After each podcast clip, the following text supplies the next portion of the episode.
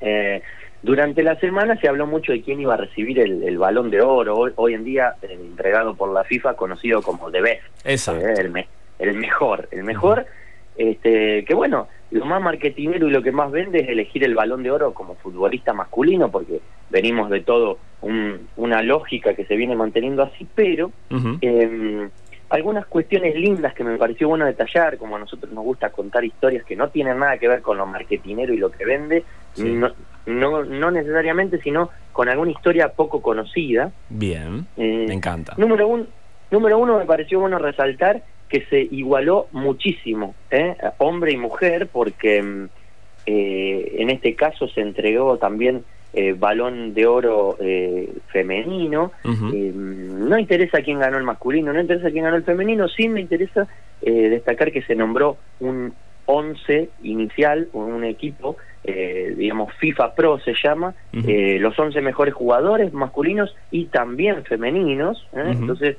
eso está bueno resaltarlo. Seguro. Em, y dentro de lo que sí me gustaría ponerle nombre propio, dentro de dos, dos de las secciones que más me, gustaron que se hayan elegido, em, se eligió, escuchate esta, eh, el premio FIFA a Fair Play. Sí. Y se eligió el premio FIFA de Best, como se llama, eh, al, al hincha, eh, digamos, al aficionado. No te puedo creer Sí, sí, sí. sí, em, ¿Te parece que repasemos muy brevemente estas dos historias? Por favor, sí. Me, me, intriga mucho. Eh, arranquemos por el, aficionado. El aficionado es brasilero. Ajá. ¿Eh? Eh, su equipo, el hincha, es de Sport Recife, un equipo que está en el Brasileirao y en la Liga Mayor, en la Liga Primaria de, de Brasil. Sí. Resulta que él vive a 64 kilómetros del estadio donde juega de locales por Recife. O sea, estamos para calcular más o menos, es como si viviera eh, 64 kilómetros, debe ser de Roldán. Más o menos, no, es poco. Más. Dos, más. El doble de distancia, digamos, de Rosario, ida y vuelta. Roldán, Rosario de ida y vuelta. Claro, calculémosle, a ver, Santa Teresa. Santa Teresa, alguna ciudad cercana de acá de Rosario, este, pasando a Cebal, ya tirando para Máximo Paz, corta por ahí, que tenemos una horita en viaje en auto. Bien, bárbaro. Em, este hincha tiene una particularidad, no tiene movilidad y va igual a todos los partidos. ¿Cómo lo hace? Eh, yo imagino que de vez en cuando dedos debe meter, no sé si se sigue usando, yo lo he hecho, pero eh, lo que él contó es que va caminando una procesión eh, de ida y de vuelta. ¿Sabes cuánto tarda en llegar al estadio? Y mm, debe tardar por lo menos. Y si uno en auto le pone una hora, debe tardar tres horas. Fácil, fácil. No, este muchacho tarda 12, 12 horas en llegar. 12 horas, miércoles. Sí, va caminando disfrutando del viaje, al parecer. Pero bueno, eh, FIFA escuchó esta historia y, y, mm, a mí me parece bueno esto, porque digo, yo te elegiría el mejor hincha, a lo mejor ese que se recorre todo el mundo viajando con su equipo, que juega la Champions, juega la Libertadores, viaja a todos lados, pero ese tiene mm. todos los medios, a lo mejor. Claro. Y en este caso, eh, bueno, algunos criticaban, porque decían, están disfrazando la pobreza de pasión. Pero... Eh, eh, no hay fallas en su lógica, diría un meme. Sí, lo que ocurre, y sí, o como diría Casca, está mal, pero no tan mal. eh, yo, a mí lo que me deja de sonar es que siempre hay gente que odia en las redes sociales, gente que no está a gusto con nada. Si le tira eso es verdad. Un, pedazo de carne de vaca no lo come, de cerdo no lo come, de pollo no lo come y pescado nunca le gusta. Entonces, eh, viste, pero bueno, eh, hay haters en todos lados y decían, bueno, estamos disfrazando la, la pobreza de pasión. Yo no creo así, creo que él lo hace porque le gusta, porque lo siente y porque va. Eh, después también, alguno puede decir, che, Macanudo, regálenle una bici desde el club, algo. una ayuda. este, pero bueno, eh, lo cierto y lo concreto, ayer fue elegido FIFA eh, aficionado pro, el mejor de todos, de Best, este amigo de Brasil, Muy bien. que se llamaba Adalberto, Edilberto, algo así, pero Mm. bueno. hincha de Sport Recife de Brasil. Em, Che, me, me intriga de esto de decir, bueno, ok, listo, definimos. En otros casos, en, la, en el resto de la selección de jugadores, es por votación. O sea, los mismos Claro. jugadores y entrenadores votan. No sé si hay en algún lado una explicación, más allá de la historia de vida, para decir, eh, sos vos. Y la otra pregunta, si lo tenés también, es decir, ¿le pagaron el viaje y todo lo que tiene que ver o le hicieron un- una especie de Zoom, algo de eso y le dijeron, toma, ganaste? ¿O no hubo nada? La pregunta. No, a- ayer fue la modalidad eh, Zoom, algo muy raro. eh, en un momento eh, circulaban memes en las redes sociales que estaba interesante esto del Zoom más caro de la historia, el mejor Zoom de la historia. Tenías este, desde Messi, Messi en la casa, Cristiano Ronaldo en el estadio de la Juve, en el estadio del Bayern, eh, Lewandowski. Y bueno, Sergio Ramos, Real Madrid. Pero digo, eh, estaban todos en una reunión formados como un equipo, las pantallitas, ¿viste? ¿Qué lindo, lindo. Eh, lo que los límites de esta pandemia nos permiten. Y el único, el único que le llevaron el premio eh, en vivo y en directo al lugar eh, y que fue hasta sorpresa porque no lo esperaba fue a Lewandowski, Claro. el FIFA Pro de Best, el. FIFA Balón de Oro, que ya que estamos, este dato aparte, terminó con el reinado de Cristiano y de Messi, este, de años, eh, pero bueno, eh, se lo llevaron, él estaba en el estadio del Bayern y apareció Gianni Infantino, el presidente de la FIFA, y se lo entregó, pero de sorpresa, no se lo esperaba, o al menos hicieron eso para la prensa. Actuó muy bien, se podría decir. Eh, por lo cual se responde de que no le llevaron el premio ni lo llevaron a él de viaje, pobre, Bien. ni así, Dios. ni así. Eh, pero eh, seguramente se lo harán llegar, ahora habrá que ver, eh, él estuvo vía Zoom eh, y, y bueno, fue un premio que se lo entregaron así como a todos, tampoco Está hicieron bueno. diferencias eh, en eso. Está bueno. Y, y- y bueno, y después la otra categoría que me parece bueno eh, resaltar es esta del fair play. Eh, se trata de un joven, 17 años, él es el eh, italiano, Matías de nombre, eh, en divisiones menores, eh, en ligas menores, no en la primera de Italia, estaba jugando un partido y un compañero, un rival, mejor dicho, eh, un jugador del otro equipo cae tendido en el piso de manera súbita y él, eh, 17 años teniendo conocimientos de RCP, de primeros auxilios, lo asiste en cancha y le salva la vida. Toma, mirá qué buena historia. Le salva la vida y mm, digamos él lo que hace es eh, después acompañarlo estar preocupado siempre de la salud de- del rival y en esto me parece que los jóvenes eh, toman la bandera y muestran cómo muchas veces los mayores se deben comportar y no lo hacen no Seguro, seguro. Y aparte generar conciencia sin, digamos, eh, proponérselo, porque ahí te das cuenta de la importancia de saber eh, RCP y todo lo que tiene que ver con primeros auxilios.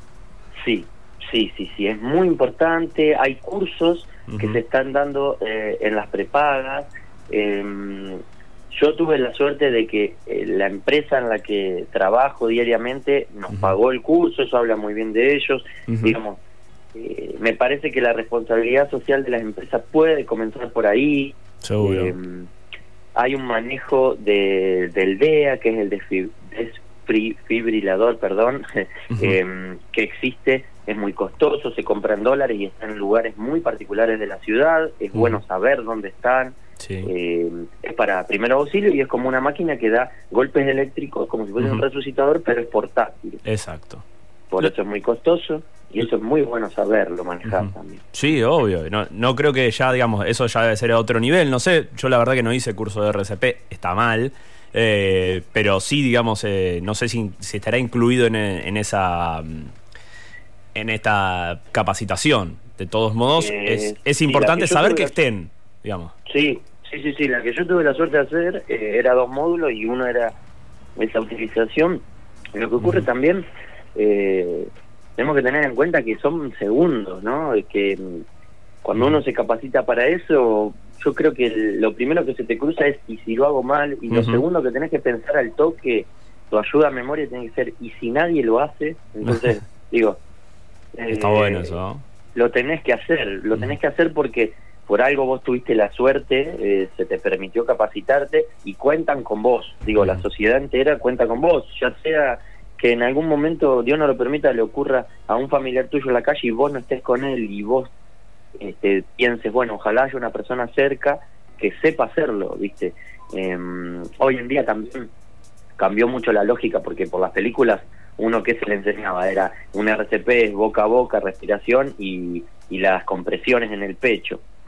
Eh, y y eh, se cambió eso últimamente, solo se realizan las compresiones para mantener el corazón latiendo con impulsos y no baja la boca. Lo de la boca se deja para los profesionales. Normalmente vos mientras vas llamando, lo primero que tenés que hacer cuando llega a la escena y ves esta situación es llamar a una ambulancia, que lo llame otra persona y que otra persona se encargue de buscar el DEA más cercano, por si lo precisa. Mira vos, wow. Em, y luego vos ahí eh, realizás las maniobras que son eh, a ver, vos, vos las ves como unas grandes maniobras, son mínimas para el corazón, pero vos lo único que haces es lo ayudás a mantener vivo. Está bueno. Eh, digamos, bueno, a vos te, a uno le impone decir lo mantengo, lo mantengo vivo, pero eh, vos estás ayudando a que el corazón, hasta que venga la ambulancia, que tiene los medios necesarios, porque son gente capacitada este, y, las herramientas, eh, venga a atenderlo, eso pueden ser 10, 15 minutos, tenés que estar haciendo fuerza y manteniéndolo. Em, así que bueno, es muy importante. Si tienen la posibilidad, eh, yo creo una buena contribución a la comunidad, si tienen que elegir entre hacer un curso de, no sé, marketing digital, que es muy importante, es fundamental, porque ya también lo he hecho, o de RCP, si podés elegir, claro, si puedes elegir qué hacer primero, eh, el RCP es... Eh, no se termina en vos nada más y ayuda a la comunidad, digamos. Exactamente, exactamente. Muy bueno, Lucho, la verdad que, digamos, mirá cómo terminamos, de qué terminamos hablando a partir de un acto y de un premio, ¿no? Así que bien por la FIFA, después tan, tantas veces cascoteada, en este caso, ha, evolucionado un poco.